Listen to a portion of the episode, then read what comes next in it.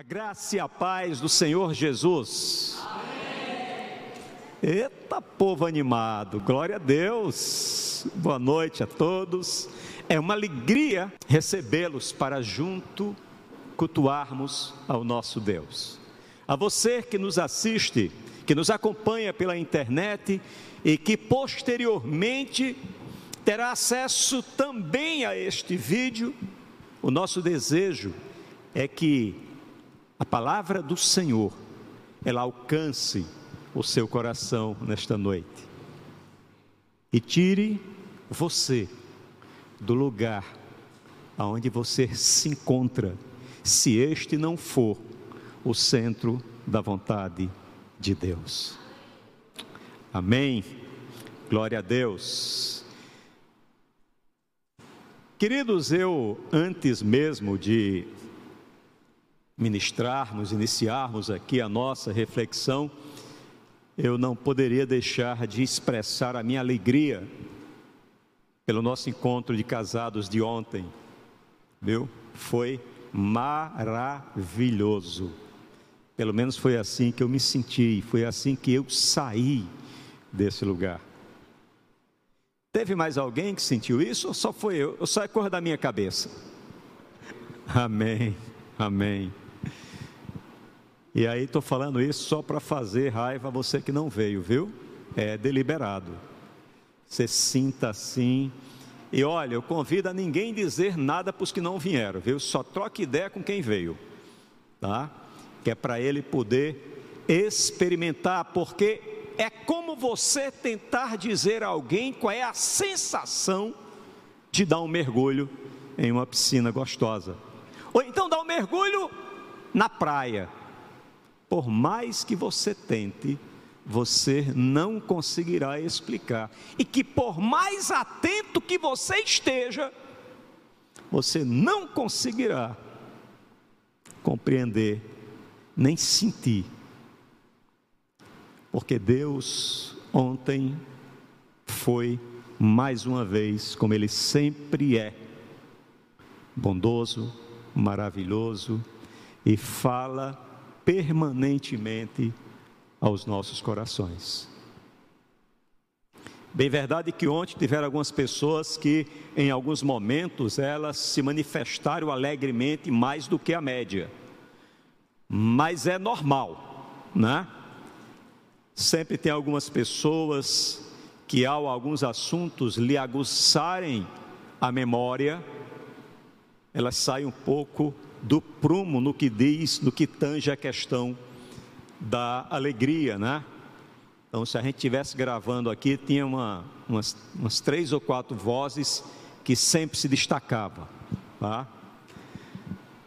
Mas, queridos, esta noite eu quero trazer à nossa memória um texto que nos confronta com aquilo que Deus quer que nós sejamos com aquilo que Deus quer que nós façamos, com aquilo que Deus quer que nós busquemos e com aquilo que Deus também quer que nos afastemos. Quero convidá-los a abrirem as vossas Bíblias na primeira carta do apóstolo Paulo a Timóteo a partir do capítulo, no capítulo 6, a partir do verso 11 ao verso 16. Primeira carta de Paulo a Timóteo, capítulo 6, versos do 11 ao 16. E diz assim o texto: Porém, tu, ó homem de Deus, foge dessas coisas e segue a justiça, a piedade, o amor, a constância e a mansidão. Combate a boa batalha da fé. Toma posse da vida eterna, para a qual fostes convocado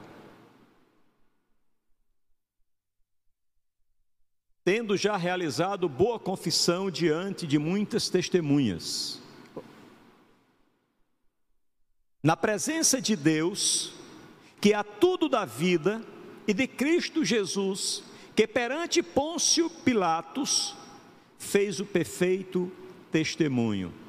Eu te exorto, guarda este mandamento imaculado e irrepreensível até a manifestação do nosso Senhor Jesus Cristo, a qual Deus fará com que se cumpra no seu devido tempo. Ele é o bendito e único soberano, Rei dos reis e Senhor dos senhores, o único que é imortal e habita em luz inacessível, a quem ninguém viu nem pode ver. A Ele seja honra e poder para sempre. Amém.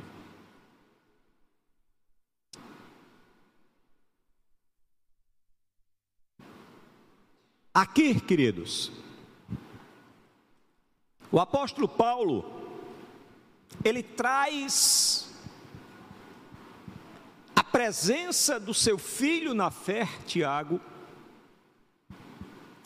Se nós olharmos os dez primeiros versos desse capítulo,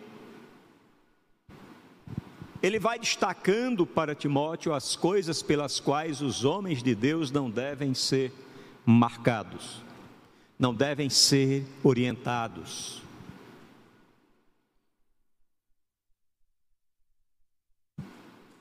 Que marcas, quando homens de Deus, devemos trazer?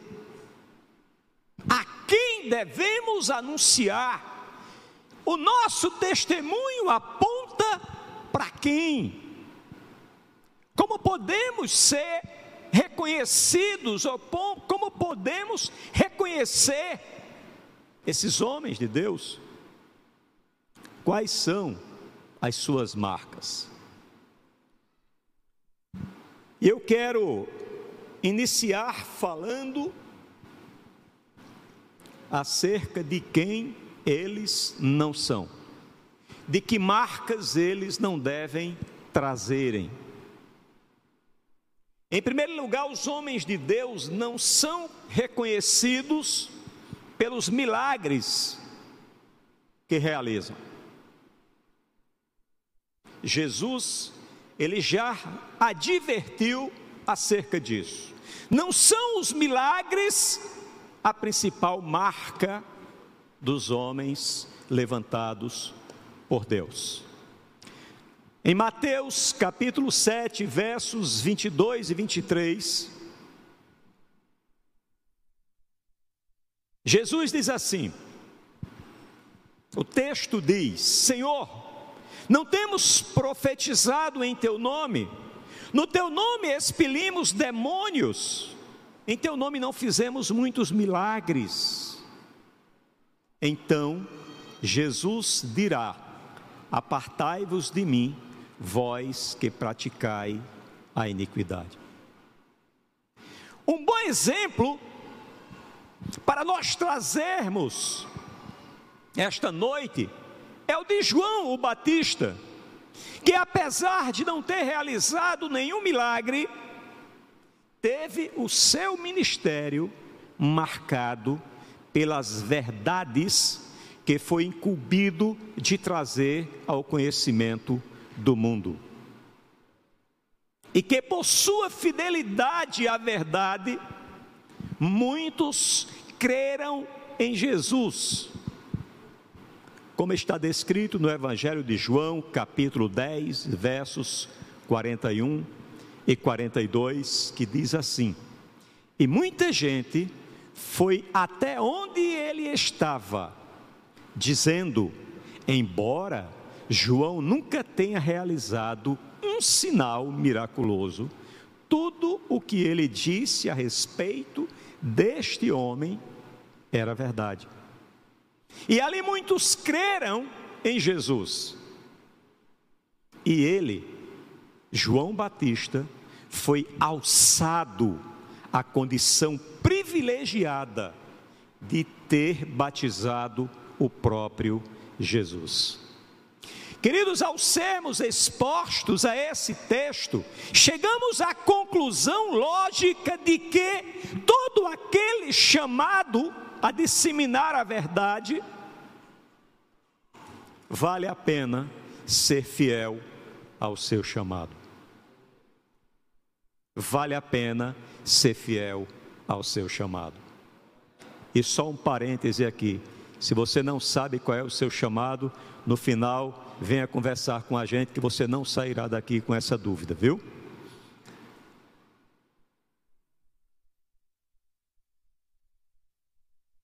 Mas também, apesar de trazermos esta conclusão, cabe a nós fazermos uma reflexão nesta noite. De maneira geral, será que vivemos uma vida de fidelidade à verdade? Especificamente quanto a Jesus, que nos apresentamos, ou pelo menos é assim que todos nós devemos nos apresentar como a sua face visível a todos aqueles que não o conhecem. Especificamente quanto a Jesus, tudo quanto falamos dele é a verdade? Ou nós, ou alguém, doura a pílula, porque ela pode parecer muito amarga? João Batista não, ele foi fiel a toda a verdade a qual ele foi incumbido a levar ao mundo ter conhecimento. Em segundo lugar, os homens de Deus não são reconhecidos por sua erudição, por sua capacidade de expressar os seus argumentos. Muitos pensam que o fato de alguém ter uma excelente oratória, capaz de convencer multidões ao falar, o coloca entre os homens de Deus. Devemos lembrar que as, as escrituras sagradas, elas anunciam que o anticristo terá um poder de convencimento que nenhum homem se igualará a ele. Em terceiro lugar, os homens de Deus não são reconhecidos por suas riquezas, fama, prestígio, como o povo tem sido induzido permanentemente a acreditar. Não. É necessário que não nos deixemos capturar por essa lógica que vincula vida próspera com riqueza e riqueza material com intimidade de Deus. São equivocadas essas ligações, são equivocadas essas conexões. Quando certa vez um homem declarou-se disposto em seguir a Jesus por onde quer que ele fosse, Jesus chamou ele ao lado e se a gente fosse parafrasear, fosse conversarmos na linguagem de hoje, tinha dito: vem cá, tu não sabe em que é que tu está se metendo. Você tem noção do que você quer? Porque até as raposas têm onde morar. Mas eu não tenho onde reclinar a minha cabeça. Então vejam, não são as riquezas que apontam para a intimidade com Deus. Mateus capítulo 8, verso 20 diz: Jesus respondeu: As raposas têm suas tocas e as aves do céu têm seus ninhos, mas o filho do homem não tem onde repousar a cabeça. Os homens de Deus não são reconhecidos por suas conquistas, alcançadas para o seu deleite, para o seu usufruto, para a satisfação dos seus desejos. Carros importados, belas casas, diplomas acadêmicos. Essa não é a marca principal, ou não é a marca que traduzem a intimidade dos homens com Deus. Basta nós fazermos reflexões à luz dos fatos narrados nas Escrituras. O que Jesus deixou ao partir deste mundo? Qual foi a herança? O que Paulo deixou quando foi decapitado por Nero? Ambos deixaram casas, riquezas, bens, Alguém viu aí? Se viu, mande para mim a referência, porque eu até hoje não encontrei. A lista da herança que Jesus deixou para a sua família, para os seus discípulos, herança material. Não. Ao contrário e para ficarmos só nesses dois exemplos, morreram pobres. Jesus teve o corpo preparado com especiarias trazidas por Nicodemos, e o túmulo no qual ele foi sepultado não era dele. Foi cedido por José de Arimateia.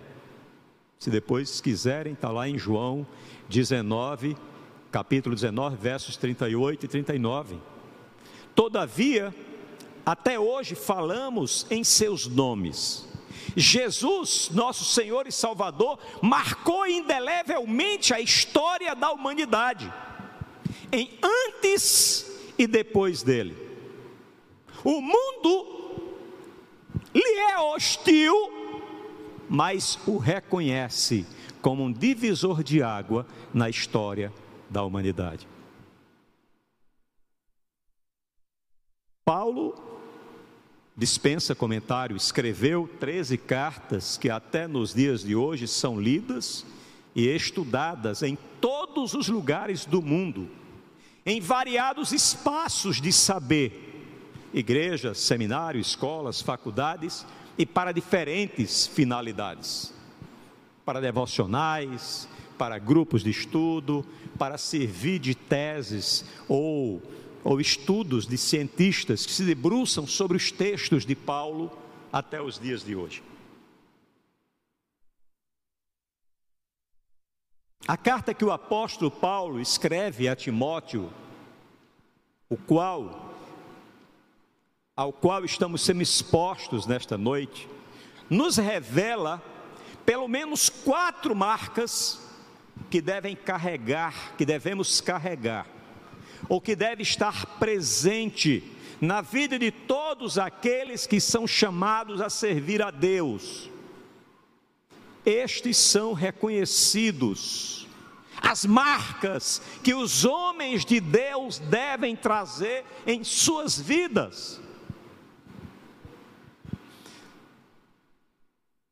São das coisas das quais ele foge das coisas às quais ele segue, as coisas às quais ele combate e as coisas às quais ele guarda.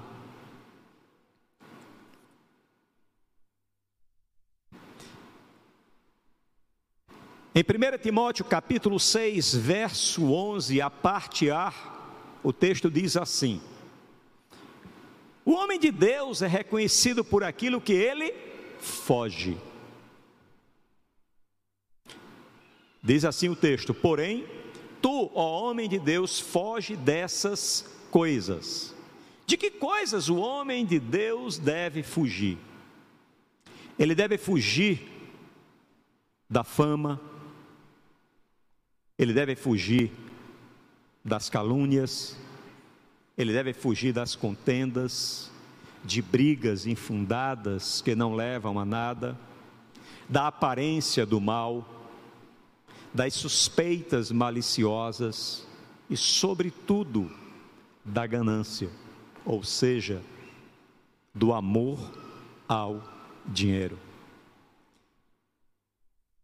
Que o texto traz a definição do que o amor ao dinheiro leva ao homem.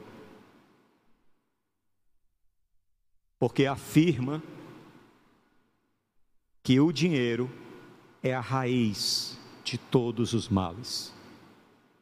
1 Timóteo capítulo 6, versos 9 e 10.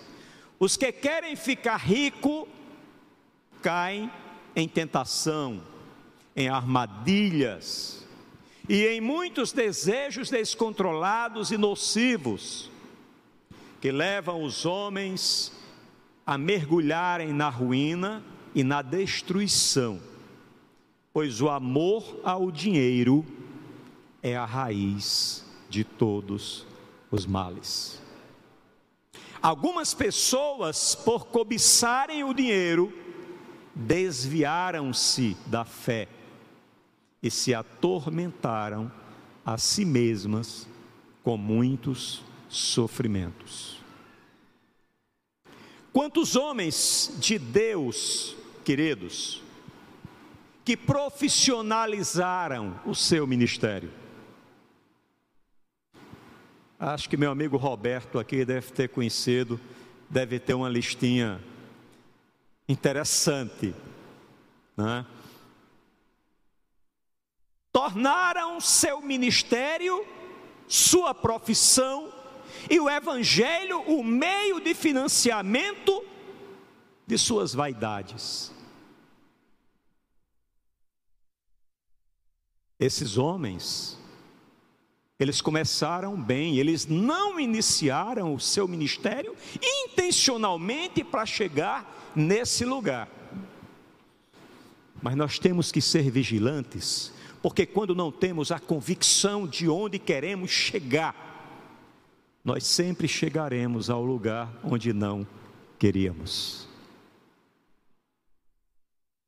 E olhamos em volta e ficamos nos perguntando: como cheguei a esse lugar?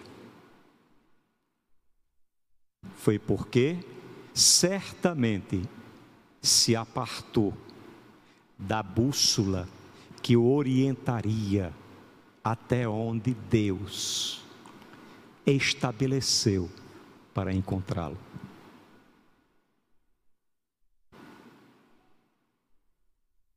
Começam muito bem seus ministérios. Começam muitas vezes em resposta a um chamado do Senhor mas infelizmente terminam muito mal, ou estão terminando muito mal. Os homens de Deus não são apegados às coisas materiais, eles não amam o dinheiro, mas eles amam única e exclusivamente ao Senhor. E eu tenho aprendido uma coisa, queridos, e é recente, viu? Não é coisa. Mas aí eu quero dizer bem baixinho para vocês aqui, só para a gente o povo da internet escutar. Tenha cuidado quando você diz que ama alguma coisa. Porque se isso for verdadeiro, você vai ter que arrumar um outro verbo para retratar a sua relação com Deus. Nós não podemos banalizar a nossa relação com Deus. Nós não podemos a comparar com coisas que são incomparáveis. Prestemos atenção às coisas que nós colocamos como no topo da prioridade da nossa vida, porque certamente aí está o Deus que cultuamos em secreto. Que Deus eu tenho cultuado em minha vida. Devemos ser vigilantes. Os homens de Deus buscam uma vida santa e sabem que a piedade com contentamento é uma grande fonte de lucro, pois nisso encontram satisfação. Fazem com entusiasmo.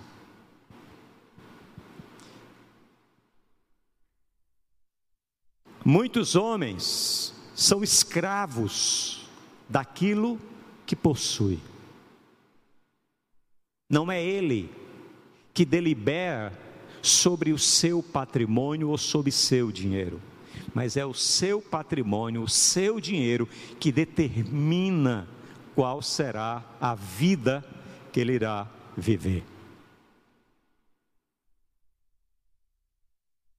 E intencional, intencionalmente ou não, estabelece este como Deus da sua vida. Prostam-se diante desses ídolos e naufragam na vida de intimidade com Deus e destroem os seus ministérios. Quebram o chamado que Deus colocou sobre sua vida. Devemos ser vigilantes quanto ao que nos motiva a servir a Deus. Sabe por quê, queridos? Aquele que serve a Deus apenas por aquilo que dele pode receber, há uma grande chance de servir a Satanás quando a proposta for aos seus olhos mais interessante, forem mais atraentes.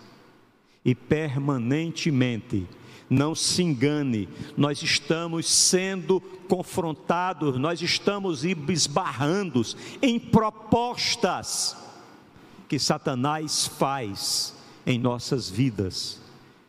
E muitas vezes nós não olhamos com a devida intenção e até as identificamos como sendo resposta de Deus para as nossas vidas. Não se engane, Satanás, ele não lhe tentará, ele não lhe atacará na área na qual você é mais fortalecido. Ele não é besta, ele não é doido. Claro que ele vai buscar minar as nossas vidas naqueles pontos, naquelas áreas que temos de maiores fragilidades.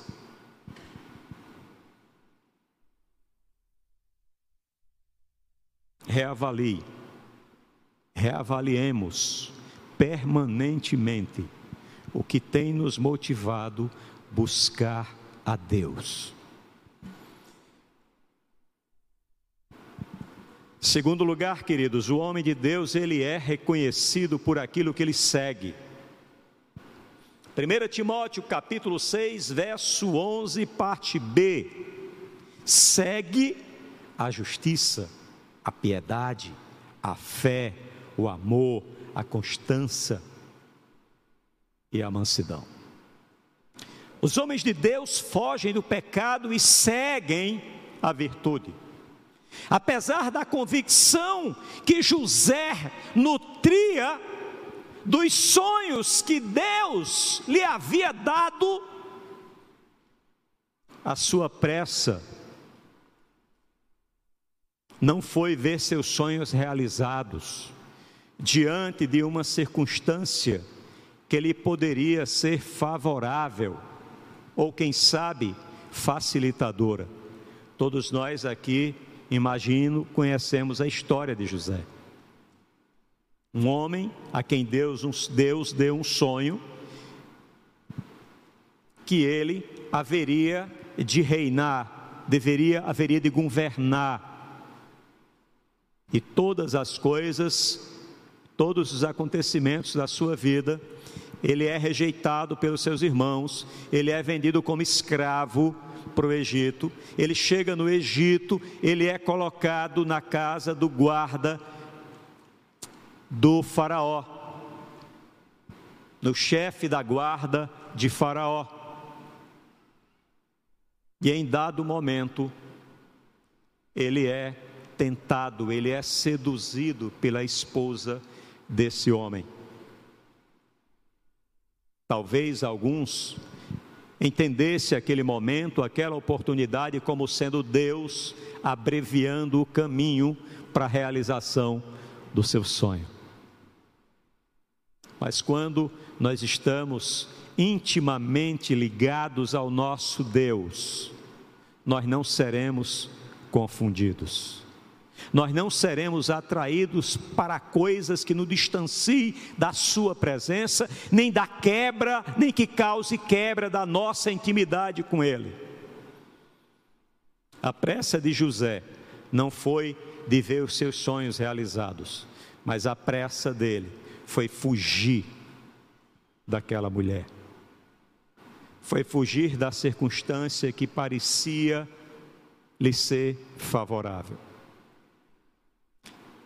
O homem de Deus, ele foge da injustiça, ele busca o que é justo, mais do que o ouro e a prata. Ele foge da vida promíscua, impura, e segue a piedade. Seu prazer não está no dinheiro, mas em servir a Deus em espírito e em verdade. Ele foge da incredulidade e segue a sua fé, deleita-se na palavra do Senhor, porque é de lá que ele se alimenta, que ele se nutre, que ele se fortalece. Ele foge do estilo de vida inconstante daqueles que correm atrás do vento e segue a constância. Foge do destempero emocional e segue a mansidão. Eclesiastes capítulo 2, verso 26, diz assim: Ao homem que o agrada, Deus recompensa com sabedoria, conhecimento e felicidade. Chave aqui. Quem quer sabedoria? Quem quer conhecimento? Quem quer ser feliz aqui? Agrade ao Senhor. Essa é a chave. Quanto ao pecador, Deus o encarrega de ajuntar e armazenar riquezas para entregá-las a quem o agrada. Isso também é inútil, isso é correr atrás do vento. Terceiro lugar, o homem de Deus é reconhecido por aquilo que combate. O apóstolo Paulo escreve: combati o bom combate da fé combate o bom combate da fé, toma posse da vida eterna. Mas para combatermos, precisamos primeiro identificar quem é o nosso inimigo. Não é isso, Allan Kardec?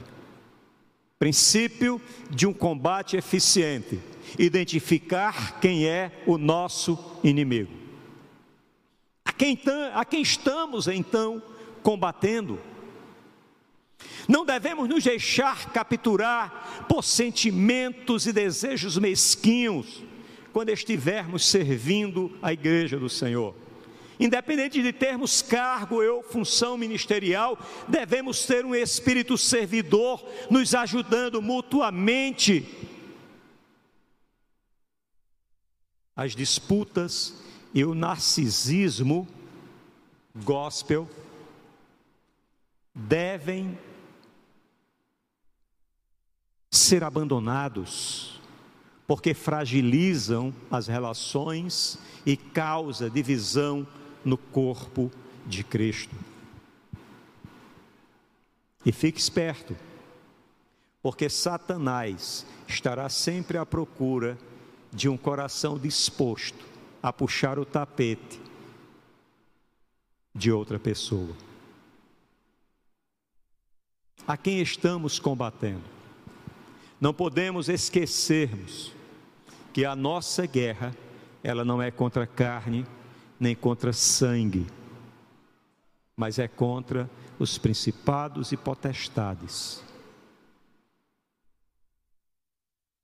Devemos despertar para a urgência de levarmos adiante a mensagem do Evangelho.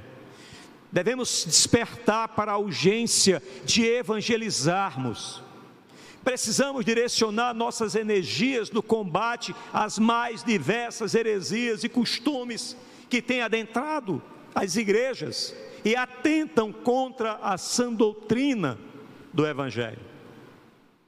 A vida do cristão não é uma colônia de férias, mas é um campo de batalhas. Está enfrentando uma luta aí, meu irmão? Está enfrentando? Seja bem-vindo. Engula o choro, trinca os dentes, parta para cima. É guerra. Estamos num campo de batalha. Como escreveu C.S. Lewis e repetidamente, isso é citado aqui pelo nosso pastor, pastor Tassos, o mundo é um território ocupado pelo, pelo exército inimigo. Nós não estamos aqui em colônia de férias. E nesse combate não há espaço para termos soldados na reserva. Todos devem combater. O salvo em Cristo deve entender que a vida daqueles que entregam a sua vida a Deus é uma luta sem trégua e sem pausa contra o erro e em favor da verdade. Todos nós devemos, como soldados de Cristo, engajar-se no combate certo com a motivação certa. Há muitos que entram na luta errada, usam as armas erradas e ainda são levados a tudo isso pela motivação errada. E queridos, mais importante do que, eu, do que aquilo que eu estou falando e do, do que aquilo que eu estou fazendo, mais importante do que isso é o que está motivando a você a fazer ou dizer alguma coisa. Porque se a sua motivação ela for boa, mesmo que a sua palavra e a sua ação não seja, ela será restaurada. Mas se a sua motivação for má, mesmo que a sua ação seja boa e a sua palavra seja boa, ela se degradará. Porque é o que está no seu coração que direciona o que você realmente intenciona fazer.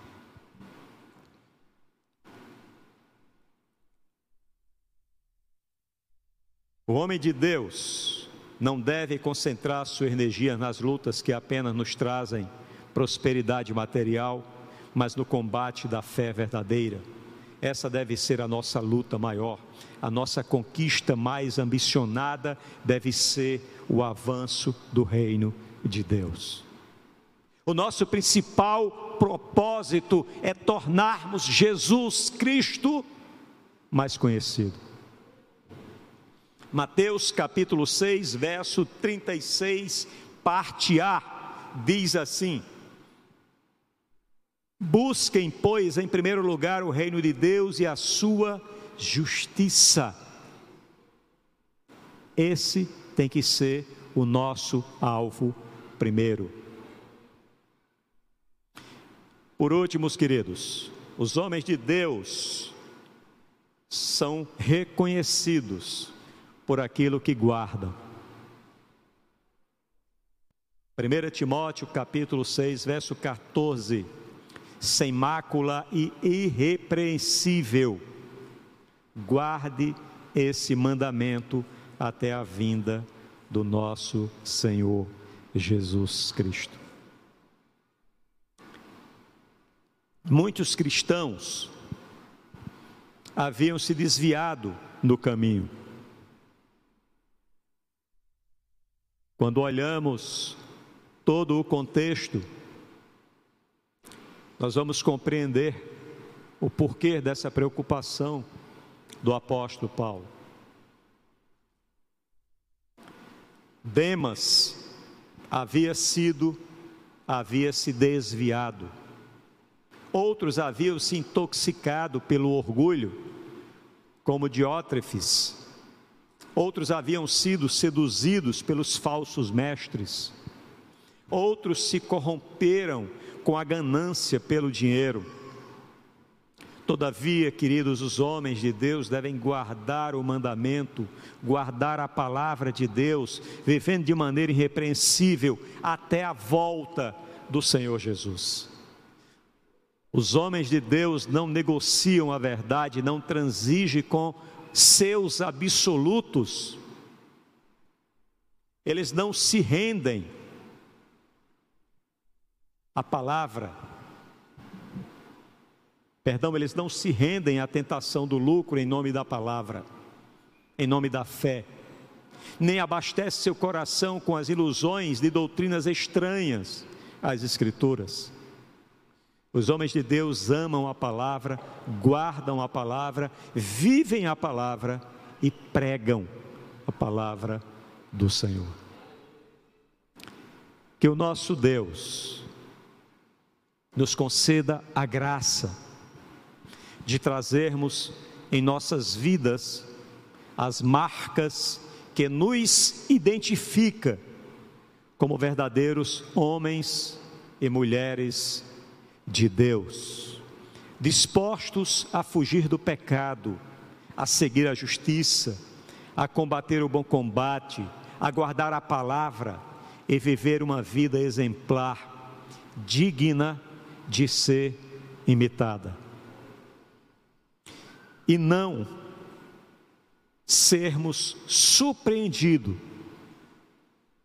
como diz a palavra, que alguns ouvirão do próprio Jesus: Apartai-vos de mim, vós que praticai a iniquidade. Mas que possamos estar entre os que naquele dia, quando encontrarmos com o nosso Senhor, ouvirão como está escrito em Mateus, capítulo 25, verso 21. Bem-estar, servo bom e fiel. Sobre o pouco foste fiel, sobre o muito te colocarei. Entra no gozo do teu Senhor. Vamos orar? Pai de amor, Pai de bondade, nós te damos graças, Senhor, por este momento, Senhor, em que Tu falas, ó Deus, aos nossos corações, nos instruem, Senhor, acerca do que nós devemos, Senhor, nos afastar, acerca das coisas com as quais não devemos transigir, acerca das coisas com as quais, ao trazermos para as nossas vidas, nós entristecemos o teu coração e damos causa a uma separação contigo, porque tu não permaneces na presença do pecado.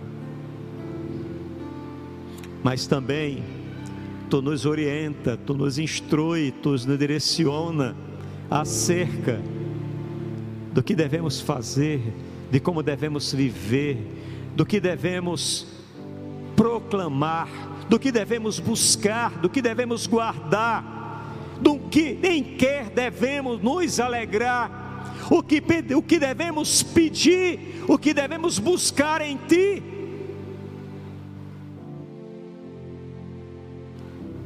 Porque a Tua palavra nos garante que tu nos ouve e tu nos concede o desejo dos nossos corações, em estando no centro da tua vontade e em consonância, obviamente, com a tua palavra. Te somos gratos, ó Deus, porque não somos órfãos, não fomos abandonados, não fomos lançados à própria sorte. Tu nos comprastes, tu rasgastes a hipoteca que havia em desfavor de cada um de nós. Muito obrigado, Senhor. É no nome santo do teu filho Jesus, esse nome poderoso, que nós te oramos e te agradecemos. Amém.